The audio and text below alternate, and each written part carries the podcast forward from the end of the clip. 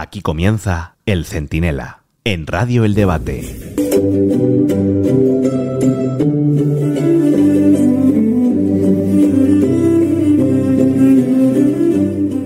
Bueno, pues esto es lo que hay. Se puede ser racista siempre y cuando apoyes a Pedro Sánchez. Ustedes imagínense la que se hubiera montado desde el propio PSOE si un suponer gobernara Feijó y le traspasara la gestión de la inmigración a Vox en Castilla y León, en Murcia o en el propio gobierno de la nación.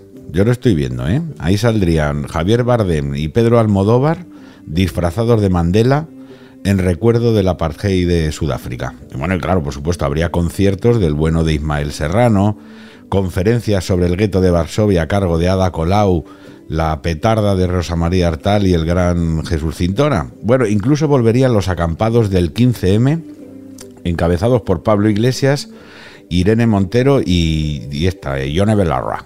Aunque ellos, claro, harían noche en el parador de Valladolid, claro, no tienen edad ya de dormir a la intemperie rodeados de perroflautas y hacer pucheros para comer allí todos de la misma olla. Miren, no descarten incluso que se movilizara el genio ese de Naciones Unidas, Antonio Guterres, Antoñito el Fantástico, este que dedica más tiempo a meterse con Israel que con Hamas. Bueno, y ya para que no nos falte de nada, tampoco descarten una visita de Greta Thunberg, la de Greta y los Garbo, para darle visibilidad internacional al régimen racista de España del PP y Vox, porque la xenofobia contamina.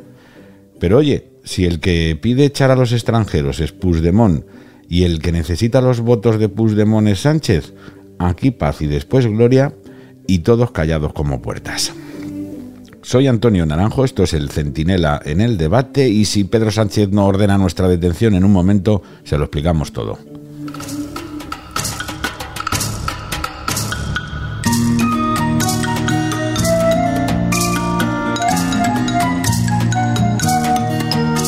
Miren, lo que Junts ha pedido es lo que ya dice el Código Penal. En el artículo 89 ya prevé la expulsión de extranjeros que cometan delitos graves. El juez puede decidir su deportación o que cumpla parte de su condena en la cárcel y luego echarlo en el tramo final de su cautiverio.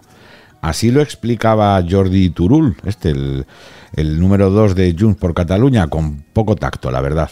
Però en tot cas, si vostès gestionen les competències en immigració, sí que hauran de determinar si poden fer fora aquest tipus de persones que exacte, són multi... Exacte, exacte. I, I vostè està d'acord que això es pugui decidir des de Catalunya? Oh, clar, jo tot el que es pugui Que decidir... es puguin expulsar immigrants en situació irregular reincidents. Hem de mirar en quines condicions nosaltres eh, a persones se'ls eh, se'ls eh, se'ls pot eh, fer fora. però Bueno, no hace falta ser eh, pla para entender lo que dicen, ¿no? Que en determinadas condiciones nosotros les podemos echar fuera. Y no es una improvisación y en realidad tampoco ningún exceso. España necesita, se calcula, unos 8 millones de inmigrantes regulados para mantener en el futuro pues el estado de bienestar. Porque no tenemos hijos, algunos hacen políticas para que no los tengamos y alguien se tiene que encargar de pagar la fiesta. Pero no necesita a la vez a ninguno de los que vengan a delinquir, a importar sus costumbres culturales medievales con respecto a la mujer, por ejemplo, y a montar follones y vivir del cuento. Y esto es cierto, lo diga Puigdemont, Abascal o el Premio Nobel de la Paz.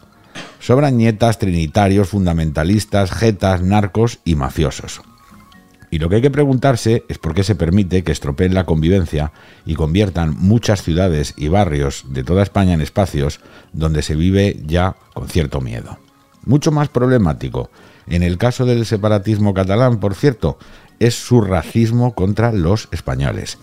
Que se lo digan al niño de Canet, a los extremeños y andaluces que llevan décadas allí les tratan de charnegos, o a las familias que quieren que sus hijos estudien en español y no lo logran ni aunque les amparen los tribunales. Ahí sí hay racismo.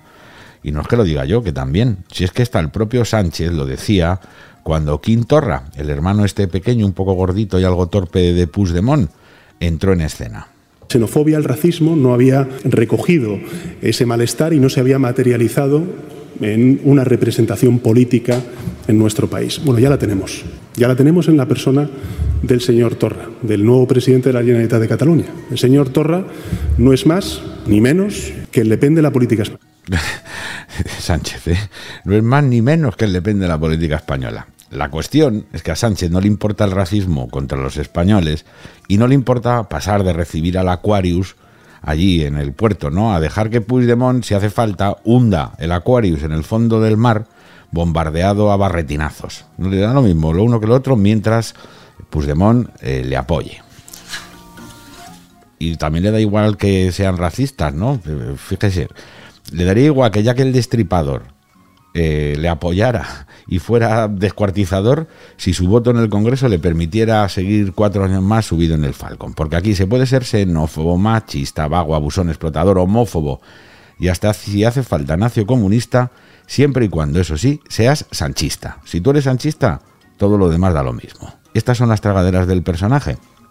Y pese a todo, esto no va solo de inmigración en Cataluña, que el nacionalismo siempre ha favorecido con una condición. Mejor magrebíes que hispanoamericanos. A los primeros se les puede adoctrinar en catalán y lograr que al final Mohamed sea más independentista que Junqueras y Rufián juntos. Pero al ecuatoriano, al argentino o al boliviano, pues no. Ellos hablan español y hay que alejarlos como sea, a estos pedazos de españolatos. Y así les pasa ahora, ¿eh? que como se descuiden, en lugar de independizarse de España, les va a anexionar el califato de Marruecos con la cantidad de musulmanes que tienen allí que ellos mismos dicen que no controlan. Pero sobre todo lo que quiere Puigdemont, más allá de cuestiones raciales, de inmigración y demás, es el control de quién entra y quién sale. Es decir, las aduanas, las fronteras, el flujo de personas, los permisos de residencia, los permisos de trabajo, lo típico de un Estado que si controla eso, lo controla todo. Porque están montando por la puerta de atrás y poquito a poco la Cataluña independiente que la que siempre han soñado, ¿no? La famosa republiqueta. Y Sánchez, que solo piensa en su trasero, lo está permitiendo. Primero fue la amnistía y el medador, luego la inmigración y las fronteras imaginarias. Y lo próximo, pues claro, solo puede ser algo parecido a un referéndum de independencia. Que al paso que vamos, casi sería mejor que lo organizáramos nosotros con una única pregunta. ¿Quiere que España se independice de Sánchez, de Puigdemont y de Otegui? Yo hago mi apuesta y me temo que el sí sería abrumador. Hola, buenos días. Soy Pedro Jiménez y envío un cariñoso saludo muy afectuoso a todos los oyentes de El Centinela en el debate. El Centinela, Radio El Debate.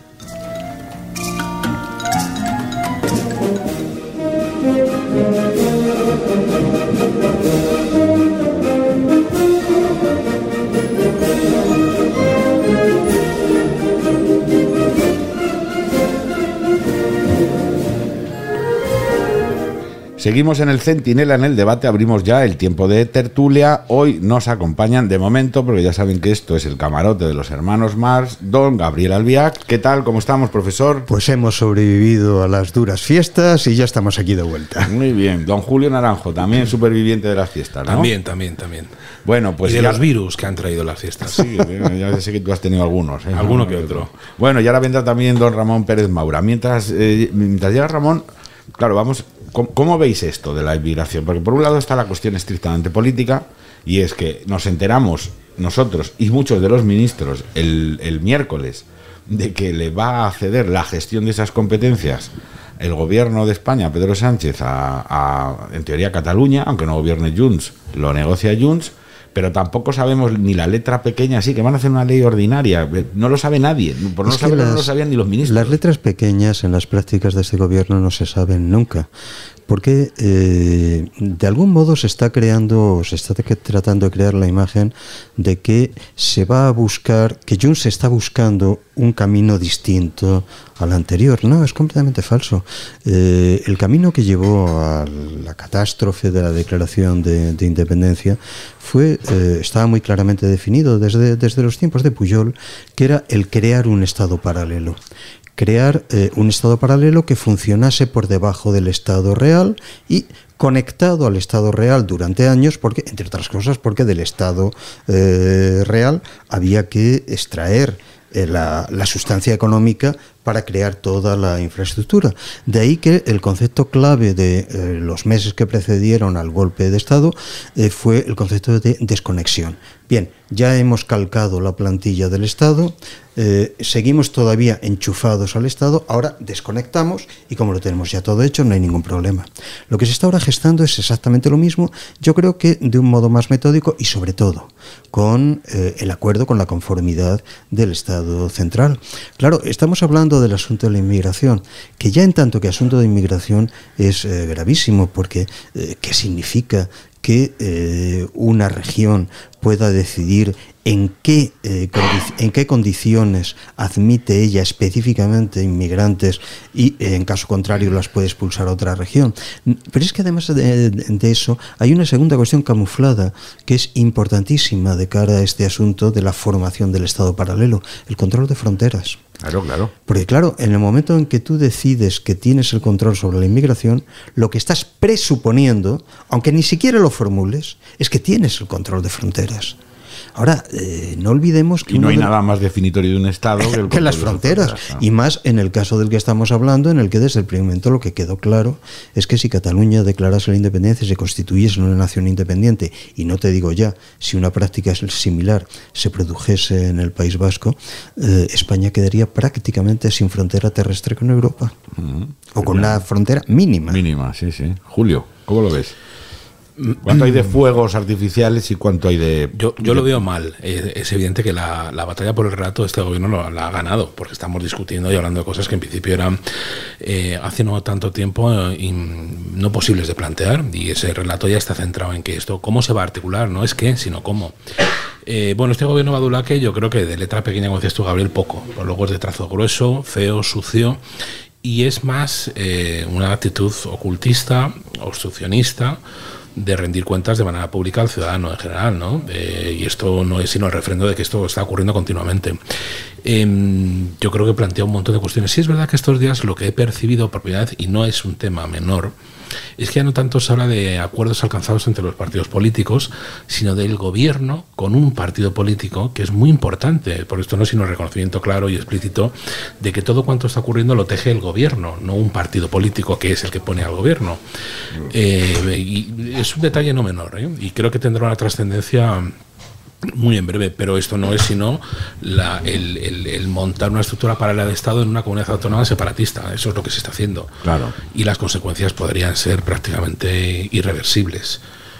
Tú, Ramón, lo ves igual. ¿Crees que está con el tema de la inmigración, que no sabemos la letra pequeña, pero sí sabemos la declaración política, de que le vamos a ceder la gestión de la inmigración sin concretar qué partes de la inmigración, pero sí sabemos una cosa, que se va a hacer a través de una ley orgánica, eso han dicho por lo menos en Junts, ex profeso, eh, elaborada para Cataluña, lo cual también deja abierto ahí un debate autonómico muy curioso, ¿no? En el que se supone que con esto ellos aspiran, aunque luego Sánchez lo niega cuando comparece en el Prapla de lo dominical, él lo niega, pero el que ellos se supone que aspiran a gestionar sus propias aduanas, sus propias fronteras. ¿Tú cómo ves todo este sarao? Yo lo único que tengo claro es que esto es la casa de Tócame Roque. Porque claro, es que no sabemos, casi una semana después de, de las cesiones, el gobierno no ha dicho claramente a qué acuerdo llegó en los pasillos del Congreso, del Senado en ese momento, actuando como Congreso. Realmente es imposible saber qué es lo que han acordado. Tenemos versiones contrapuestas de quienes supuestamente han acordado algo. E- El gobierno no nos ha dado la lista completa de los puntos, aunque eso sí ahora, según, como, eh, según decía ayer en el Pravda, como dices tú, está muy contento de que les preocupe el aceite de oliva. Bueno, bien, Sí, sí. que, que yo estoy encantado también. Yo produzco un poco de aceite de oliva y estoy encantado. A ver si a mí también me quitan el IVA del mío. Eh, pero, pero tiene pinta. Bueno, no sé, vamos a ver, ya veremos.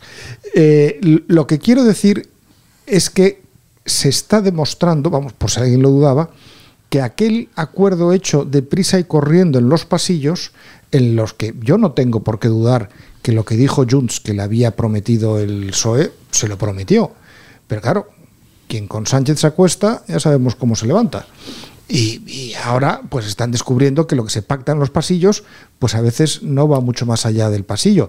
Bien es verdad que siguen teniendo eh, la, la- la fuerza en la mano ellos de ser capaces de derribar al gobierno en cualquier momento. Pero con que le saquen la mitad de lo que le están sacando, les sigue compensando mantener a Sánchez donde está. Claro, pero, pero también da la sensación de que Sánchez, no sé cómo lo veis, ¿eh? ya interrumpíos con educación y hablando de usted, pero todo lo que haga falta.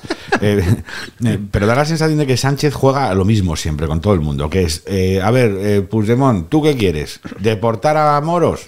Para adelante. Ya está, sí. Bien, pero luego, en cuanto sale de allí, lo que dice, "Ay, perdonen ustedes, ¿por qué me están tomando? Las competencias de migración son exclusivamente estatales.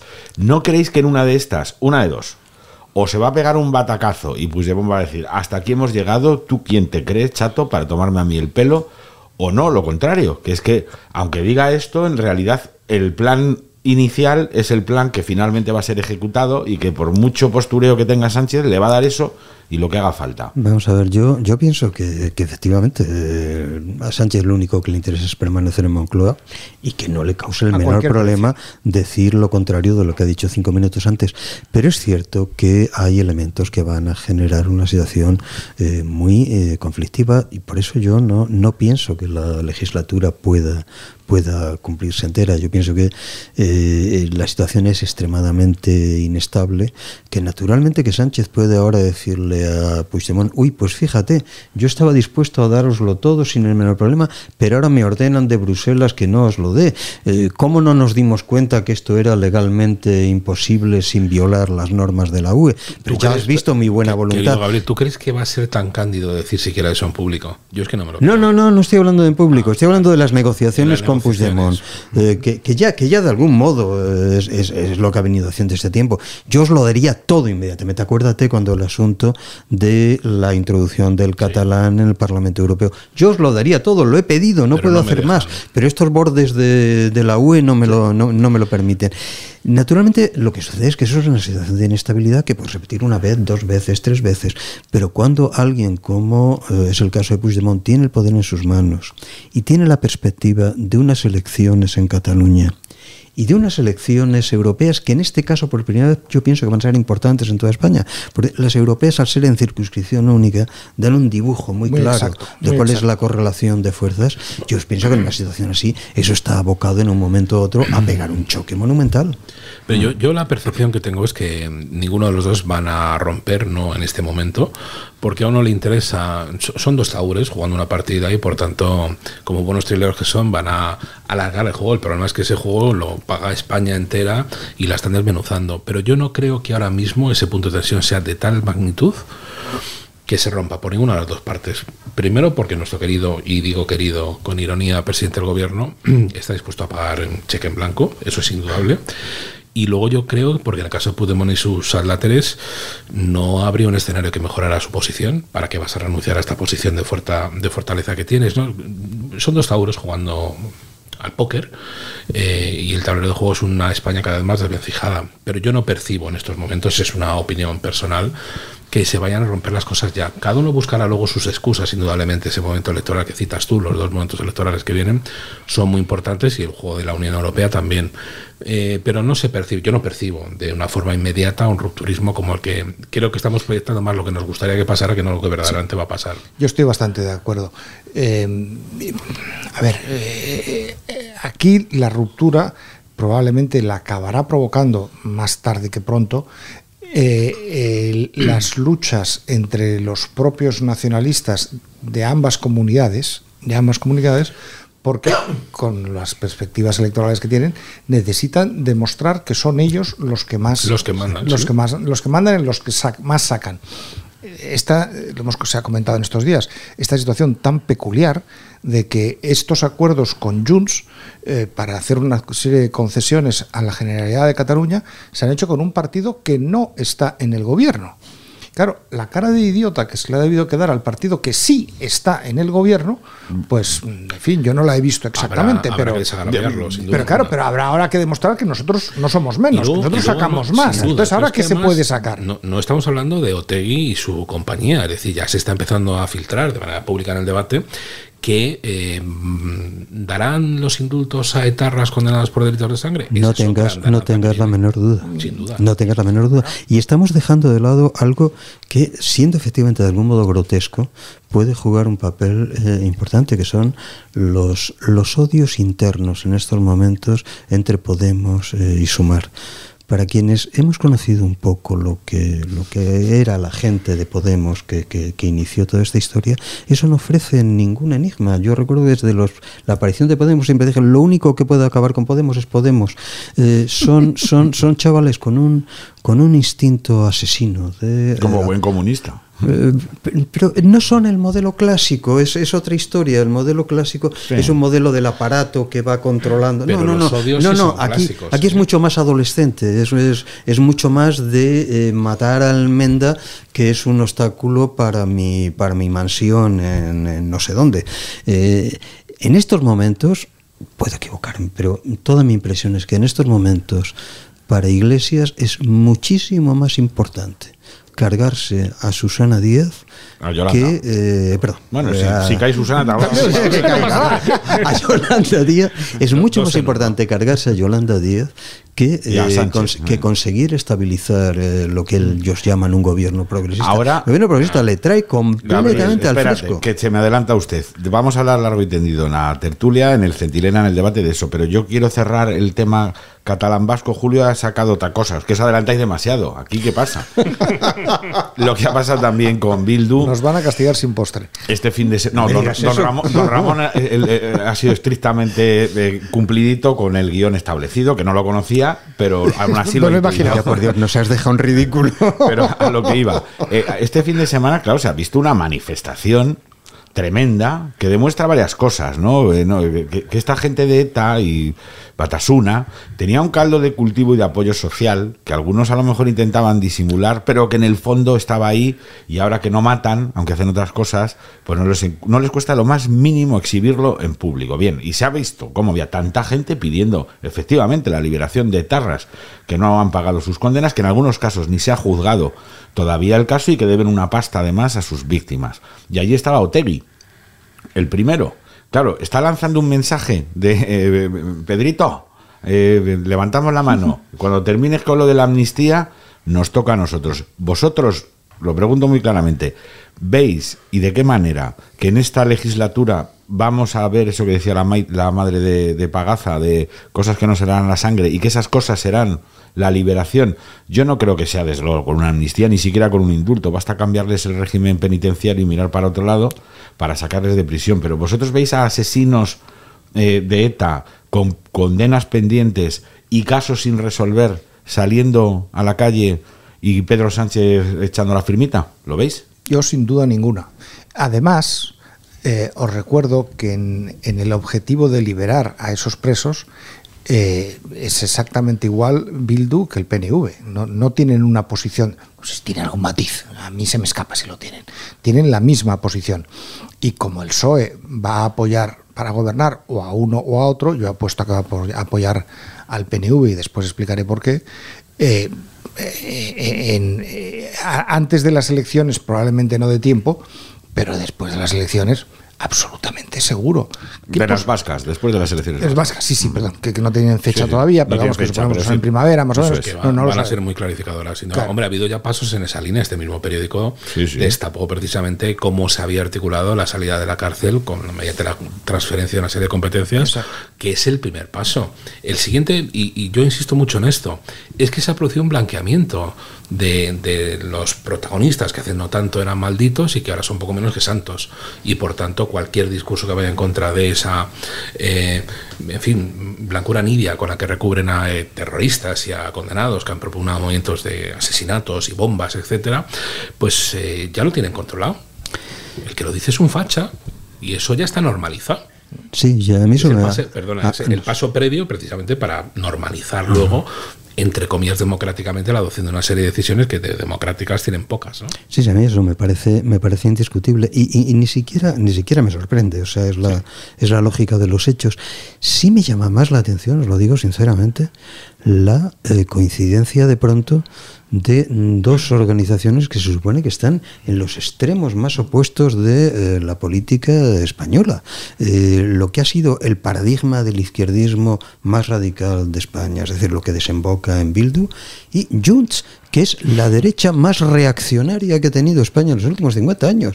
Y de pronto te encuentras a Junts apoyando las reivindicaciones de Bildu.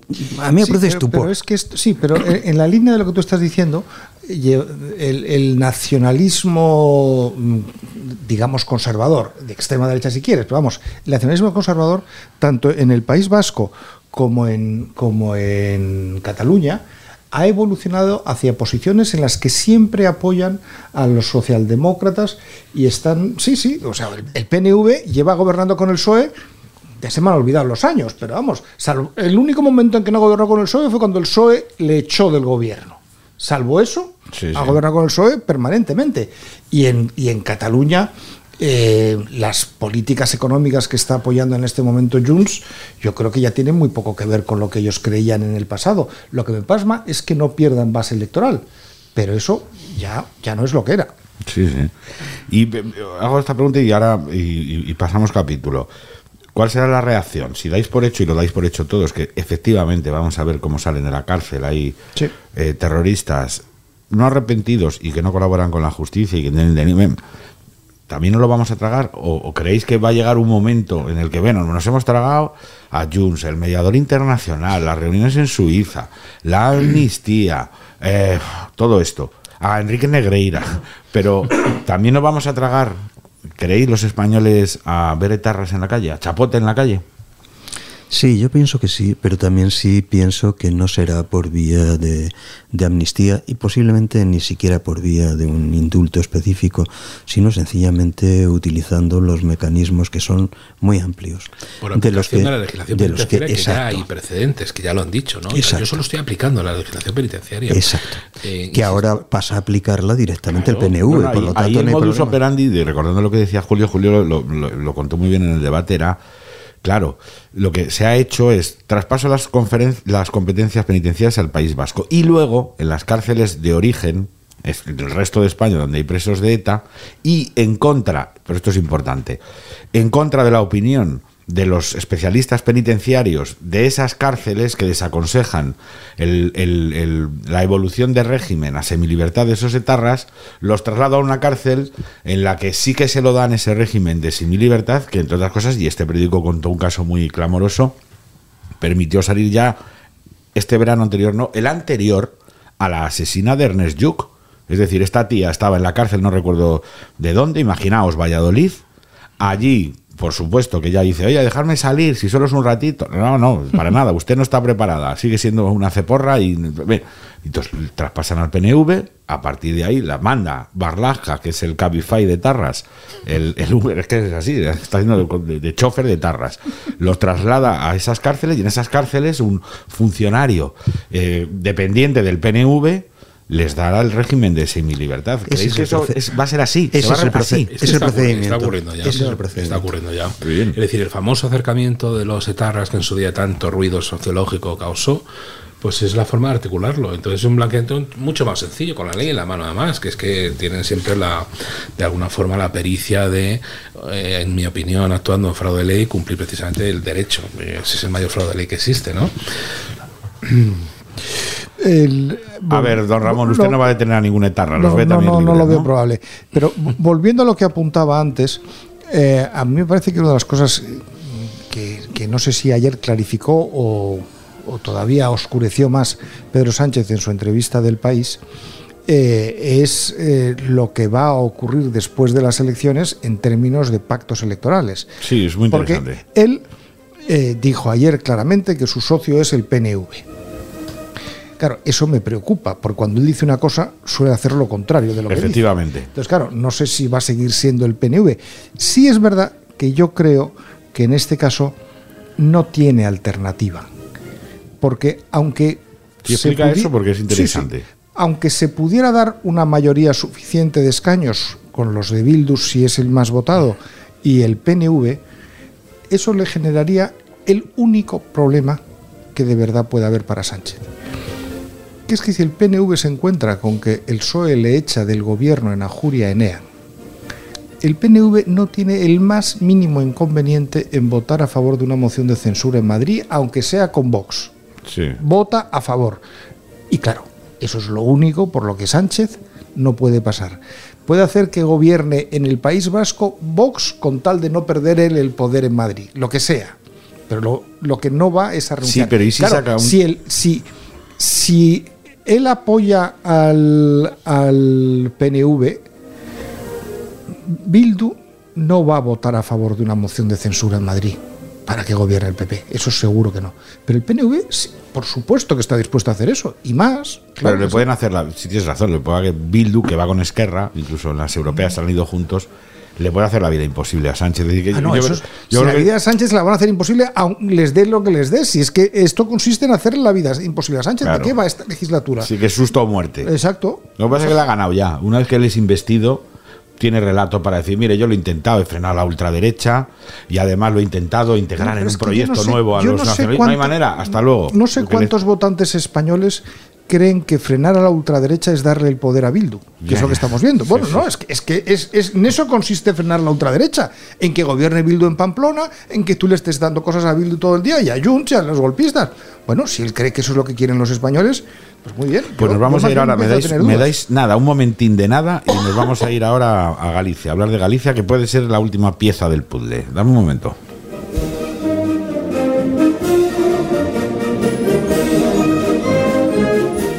Buenos días, soy Esperanza Aguirre y quiero mandar un saludo a todos los oyentes de Radio Centinela. Vais a estar con Antonio Naranjo, que os va a divertir, os va a ilustrar y os va a informar. Un abrazo muy fuerte a todos. Estás escuchando El Centinela en Radio El Debate. Venga, pues seguimos, seguimos en el debate, seguimos en el Centinela con don Ramón Pérez Maura, con don Gabriel Abiac, con don Julio Naranjo. Nos vamos a Galicia. Queda un mes para las elecciones, grosso modo, el 18 de febrero.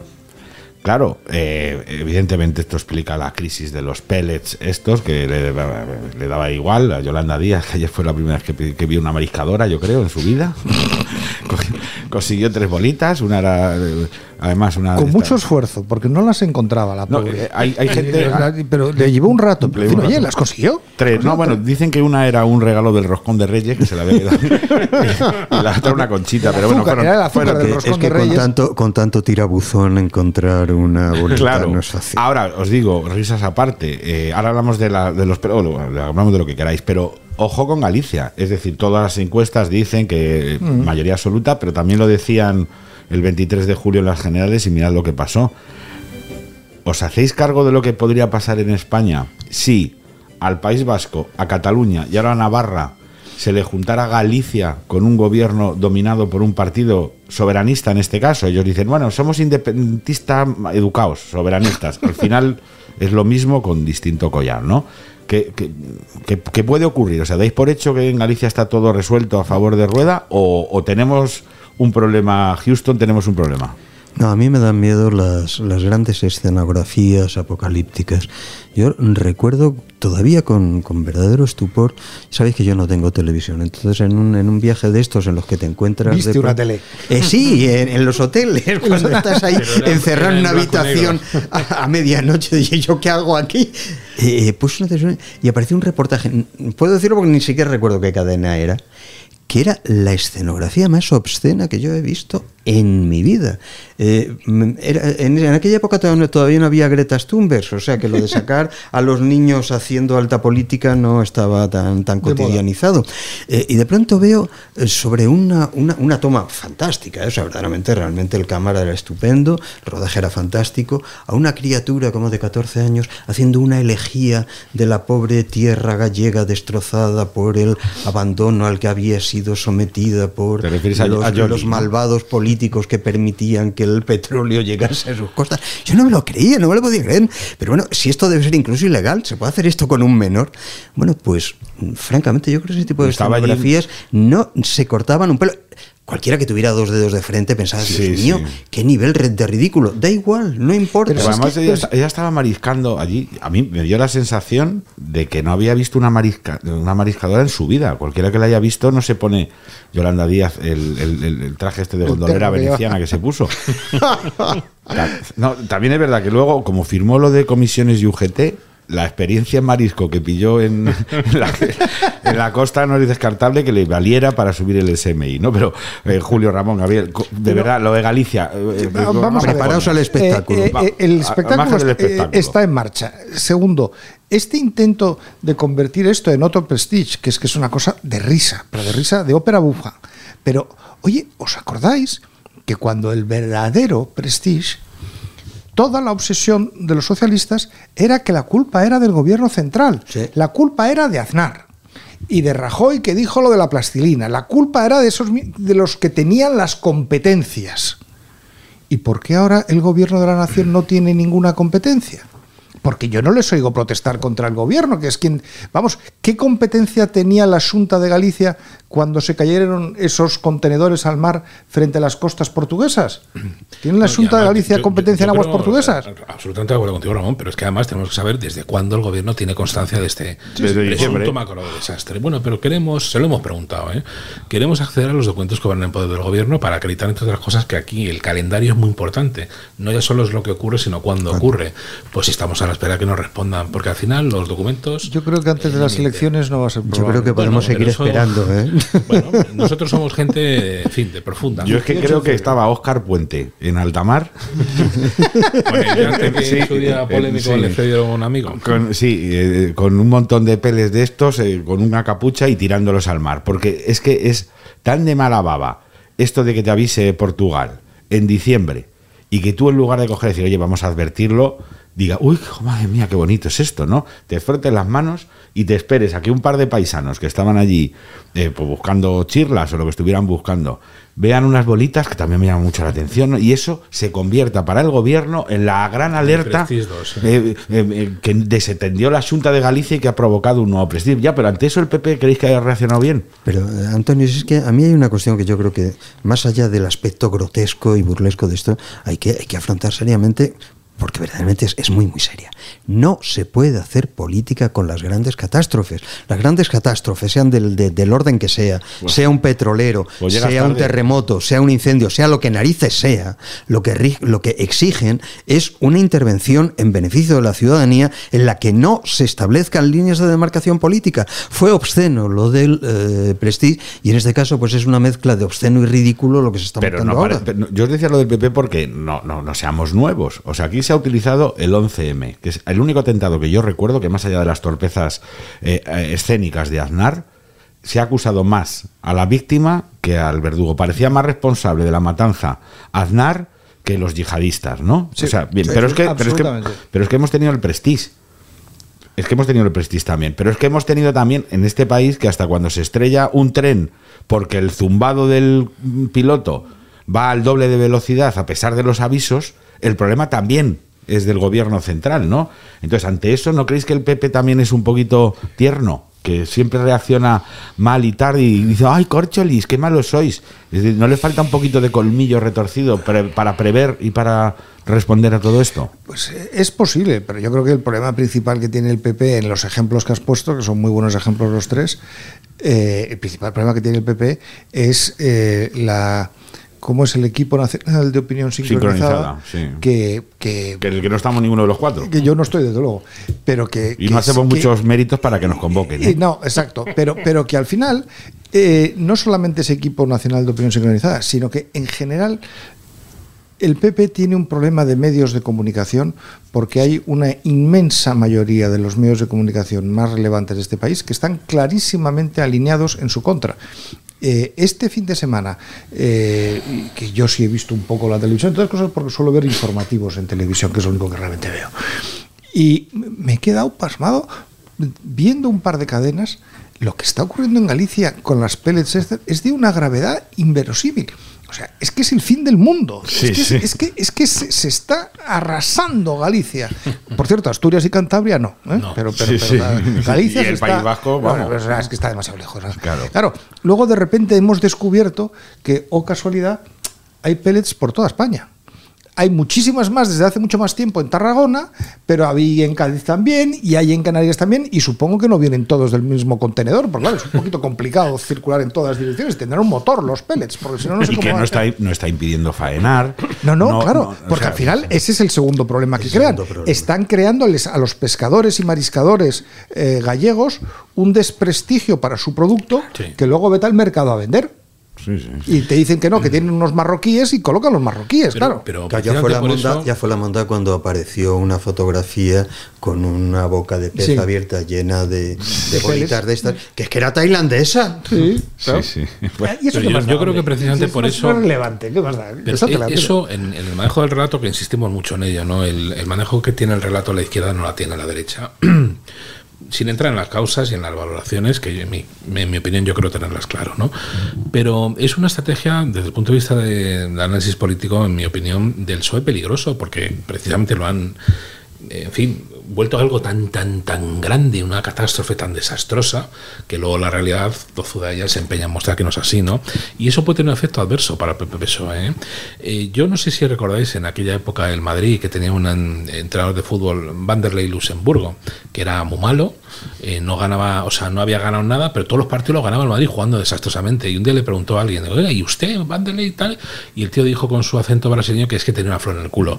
Y todo le sale bien porque tenía una flor en el culo, perdona la grosería. Hasta Si- que si día, dices en cuando ya inglés, empezó a caer eh, la cosa, pues dijo, pues ya no la tengo. Me voy a explicación científica. Analógicamente, Es una explicación ana- científica. Claro, claro. Pues yo creo que eso en un momento determinado este gobierno de Pedro Sánchez le tiene que empezar a pasar. Y Hay algo, no hay algo que el PSOE ha entendido muy bien desde prácticamente los inicios de la transición y de lo que la derecha no se ha enterado en absoluto.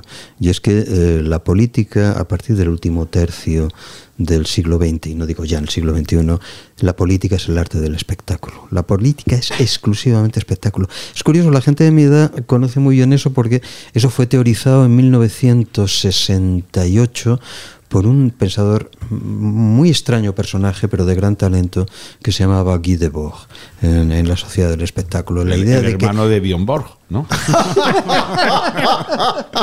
gran tenista y gran filósofo. Oye, pues, y, y de una cantante islandesa que también... También, también, también. Estáis, estáis sembrados, ¿eh? Eh, eh, esa idea que en aquel momento parecía una excentricidad de Debord se ha convertido en la condición de la política moderna. Da igual lo que suceda, lo que suceda se puede inventar a la medida, basta con que el espectáculo esté bien construido. Bueno, eso la gente del PSOE da la impresión de que se ha leído a Debord y me da la impresión de que la, la gente de Pero, Gabriel, no se ha enterado. Dejadme que os ponga otra cosa sobre esto sobre la mesa. Sí, es verdad, pero también convirtiéndose en un partido gregario. O sea, en Galicia, a lo que aspira el Partido Socialista es a ser, como mucho, la muleta de la eh, reconcentración del bloque nacionalista galego, porque Beiras y los suyos de Anova se han vuelto a integrar, por decirlo de alguna manera, en el bloque. En el País Vasco son gregarios. En Cataluña es verdad que han sacado un gran resultado, pero haciendo de nacionalistas. Cuando vuelva el nacionalismo de verdad, pues ya veremos si el PSC mantiene esa hegemonía que en cualquier caso no le vale ni para gobernar. Si esto pasa en Galicia, imaginaos, si Ana Pontón, candidata, más el Partido Socialista, gobiernan en Galicia, no sé yo si es una buena noticia. Para, el- para España, desde luego que no. Pero para el PSOE, convertirse en un partido segundón, que no aspira a mayorías y que por mantener solo a Sánchez en Moncloa con respiración asistida pierde todo poder territorial, no sé yo si es sostenible al Bueno, medio plazo. ¿eh? Pues, pues yo tampoco lo creo que lo sea, pero la realidad es que es lo que están haciendo. Sí, sí. Y lo están haciendo en toda España. Y al final ves que mm, eh, eh, García Paje hace unos discursos muy encendidos que luego se traducen en qué? Nada. Nada. Pues entonces, al final es que no están dispuestos a hacer nada. Eso sí, el día, esperemos que más pronto que tarde, que se acabe este mandato socialista, no sé lo que va a quedar del Partido Socialista. Yo creo que va a ser un partido absolutamente arrasado que van a tener que empezar casi desde cero. Si es que se acaba. Pero Eso es lo que te dicen todos los viejos eh, del, del PSOE. Es que esto ya no es el Partido Socialista, es el partido de Sánchez. Y efectivamente es Pero verdad. Pero igual. Gabriel, eso, eso la historia se encarga de mostrarnos continuamente que es un ciclo que se repite una y otra vez. Después vendrá el Redentor, que estará justo en el arco contrario del que actualmente está siguiendo Pedro Sánchez. Pero yo creo que eso a él iba a utilizar una expresión un poco más grosera, se la trae al pairo en estos momentos. ¿Eh? en fin, ponedle los subtítulos que queráis, pero A ver, se la trae, se la. Sí, mejor, sí, al pairo. Al sí. En esto soy muy seguidor de Pablo Iglesias, cuando en el Congreso os acordáis, me la tal, me la cual, y utilizó ahí una serie de, en fin, definiciones. Es la única concordancia que puedo encontrar. Pues os pido una porra y ahora ya metemos un- un- algún saludo más y, y nos vamos con el tema final de la tertulia, que es eh, sumar Podemos. ¿Qué significa esto? Eh, ¿Hay problemas? ¿Afectan? Se- ¿Le han crecido los enanos a Yolanda Díaz? ¿O al revés? ¿no? El pronóstico es me basta con un sí uno. ¿Mayoría absoluta del PP en Galicia, sí o no? Ramón. Sí. Sí. Sí, pero cuidado. Bueno, sí, sí, pero, pero sí. Sí, pero. Julio. Yo quiero creer que sí. Pues vamos a ver, ¿no? El día 18 de febrero es verdad que quizá nunca Galicia va, ha tenido tanto impacto Exacto. en la política nacional como lo va a tener ahora. Bueno, seguimos en un, siguiente- en un momento aquí en el debate, en el Centinela.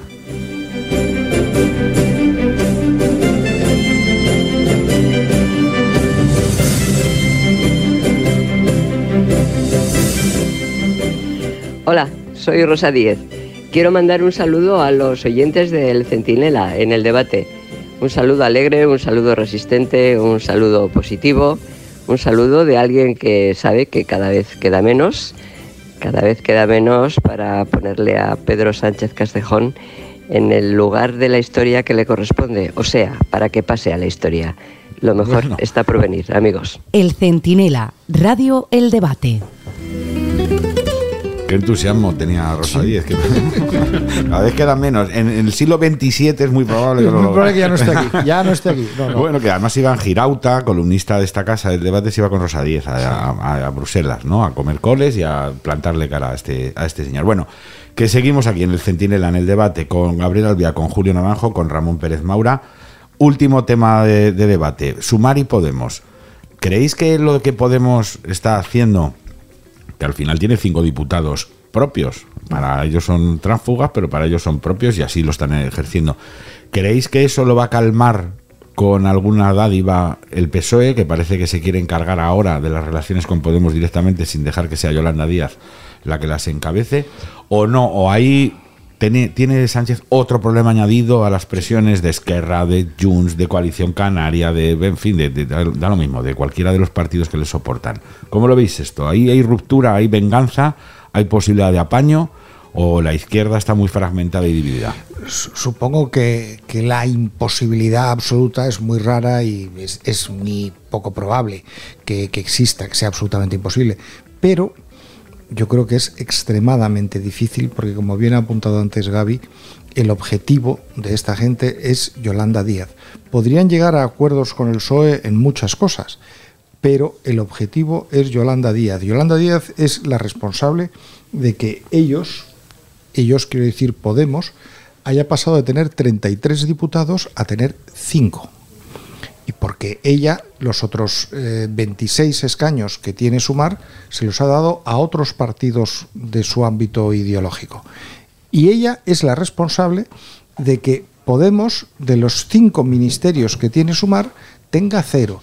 Y de no sé cuántas secretarías de Estado que tiene Sumar, tenga cero.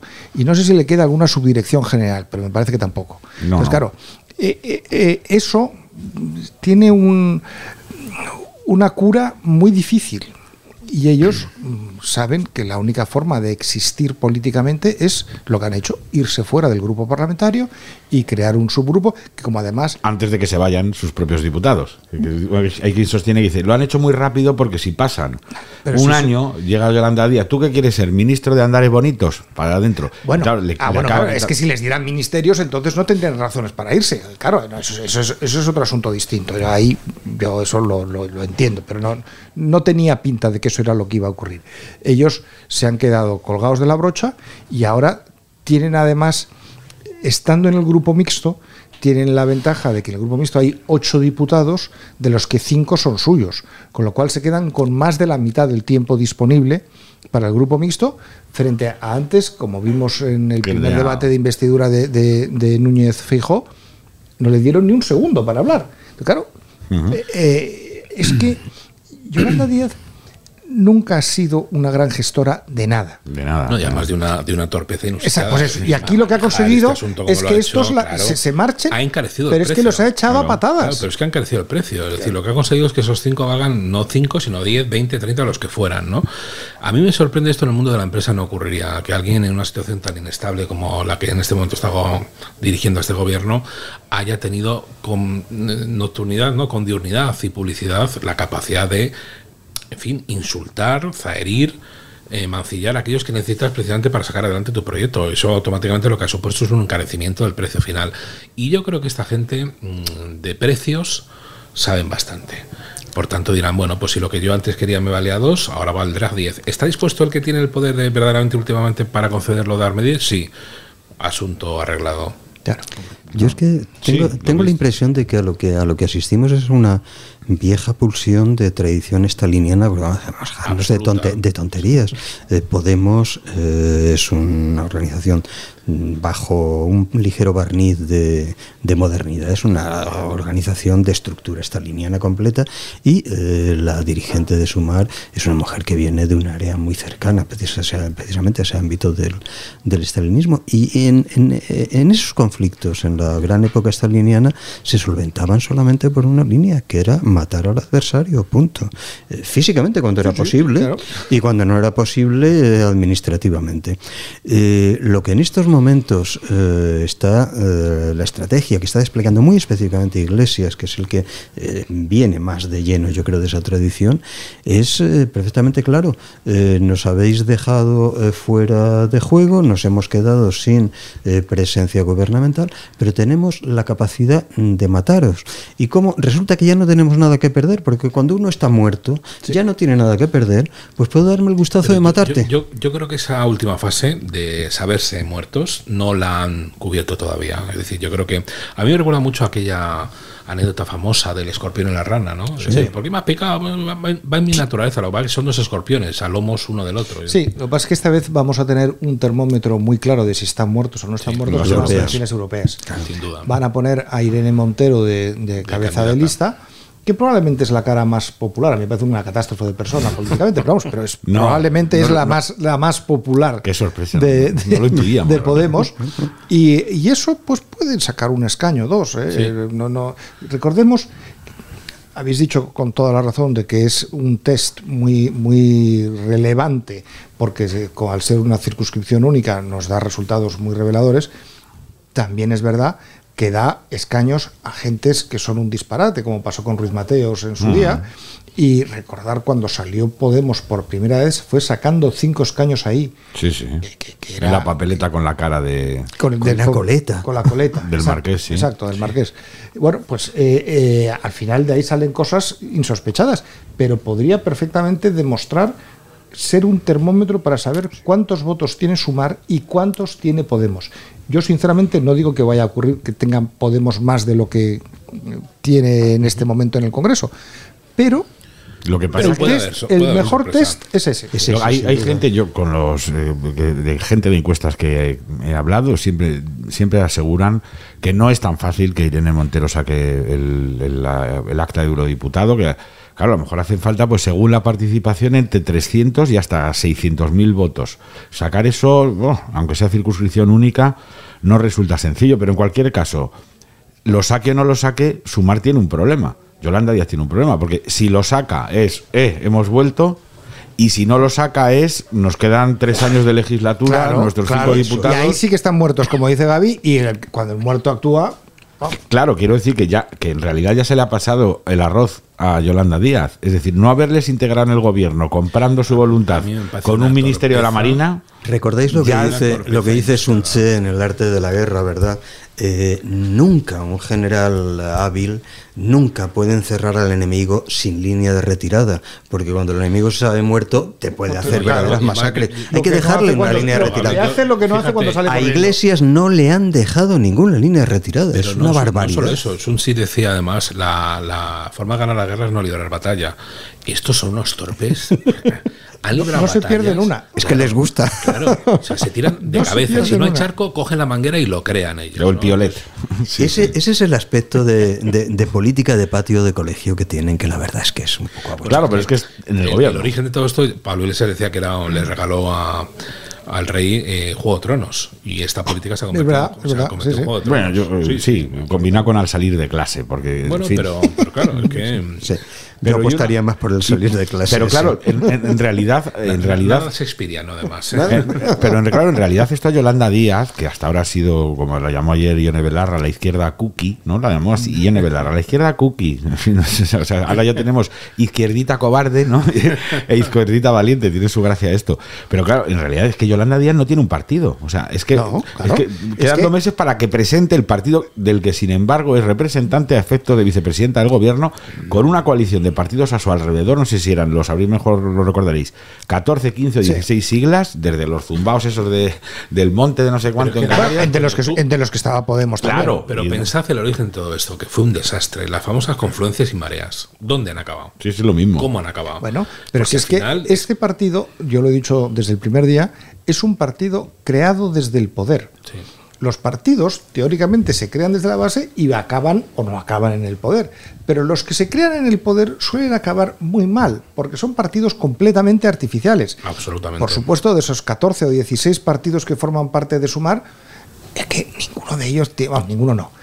La mayoría no tienen más que media docena de personas que son miembros. Es que, es que son partidos inexistentes, son siglas. Son siglas. Claro, Bueno, pues. hasta a- el extremo de que luego al final hay estas peleas y esas confluencias, llámenle como quieran, pero como no hay una definición jurídica clara, pues se leen a tortas. Y entonces hablan de transfugismo, de no, oiga, mire usted, yo por esto apuesto, por eso precisamente por un modelo tradicional de partido, ¿no? Mm. Eh, Porque se constituyen conforme a la normativa vigente y tienen un caldo de cultivo, un ADN, que, hombre, frente a este tipo de experiencias actuales, pues yo creo que la realidad nos ha mostrado que es un desastre. Y es que en el caso además de las elecciones gallegas que vienen ahora, yo no sé qué pensarán sobre doña Yolanda los eh, sectores del nacionalismo gallego eh, que han sufrido las, las- los navajazos y las traiciones más absolutamente obscenas no por parte de doña Yolanda. Recordaréis las declaraciones de Beiras no hace mucho, Claro, explicando si es que era es lo que más lo malo que se había cruzado en su vida. Si ella lo traicionó. Claro, Si es que ella ha ido traicionando a todos, todos. a todos los que ha tenido a su lado.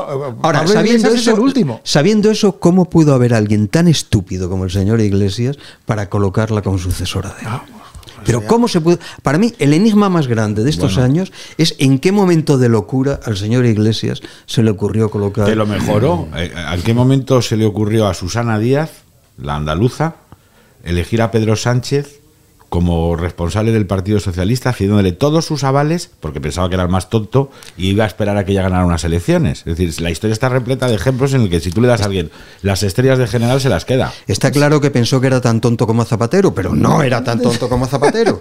Pero vaya pareja, de malo. vaya pareja que estás. fin. Bueno, chicos, que nos vamos a ir, vamos a ir subiendo esa sintonía tan bonita que tenemos, que eligió Víctor Rubido, pero yo os pido al final el tema realmente importante de la semana, el que va a marcar los próximos meses, os pido una pequeña valoración, el 4-1 del Madrid al Barça. ¿Cómo lo, cómo lo? ¿Disfrutasteis, no disfrutasteis? Eh, Yo me he enterado esta mañana. Sí, también esta mañana. Yo no, Yo no no, no sé nada de fútbol, entonces también lo he visto en, en nuestro periódico Yo- esta mañana al leerlo. Yo intento conciliar una sana, un sano cultivo del espíritu y el fútbol, que me lo paso pipa, y la verdad que gocé, insisto, iba a utilizar una terminología no apta para decirlo en público, Por gocé favor. No, es que yo me imaginaba a Puigdemont llamando ayer a Sánchez. El descanso, arréglame esto. Arréglame ya. esto, pero ya, ya, no hay corriendo. presupuesto, Pues Llama a Negreira, ¿no? Llama a Negreira y resuelvo. y pítame tres penaltis. Bueno, señores, son don Ramón Pérez Maura, don Gabriel Albiac, don Julio Naranjo. Muchas gracias por estar en la Un placer. tertulia del Gracias a ti. En el debate y nada, nos vemos en un ratito. Venga. Gracias. Gracias.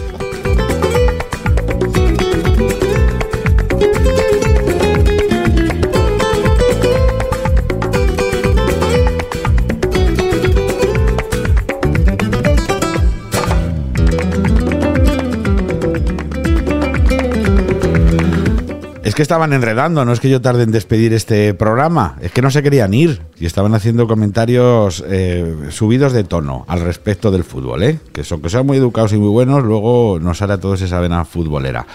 Miren, decía Aldous Huxley, ya saben, el del mundo feliz, que una verdad sin interés puede ser eclipsada por una falsedad emocionante. Y yo creo que eso es lo que pasa en España. Lo decía el propio Pedro Sánchez en la entrevista del país, que una cosa es la verdad y otra cosa es la realidad, ¿no? Y que vivimos enfrascados o enfangados en un relato de, de- de- de- de falsedades emocionantes que de alguna manera sustituyen a la realidad, sustituyen a la verdad y construyen pues ese universo imaginario en el que Sánchez siempre, en fin, nada y llega a la final de la orilla. En cualquiera de los casos, aquí estaremos con el flotador puesto, los del salvamento marítimo del debate, en este espacio que es el Centinela y cada día, cada minuto, cada semana, cada mes y cada año, las 24 horas de día, en este su periódico que les espera, en fin, el lunes que viene otra vez en el Centinela. Hasta ahora mismo.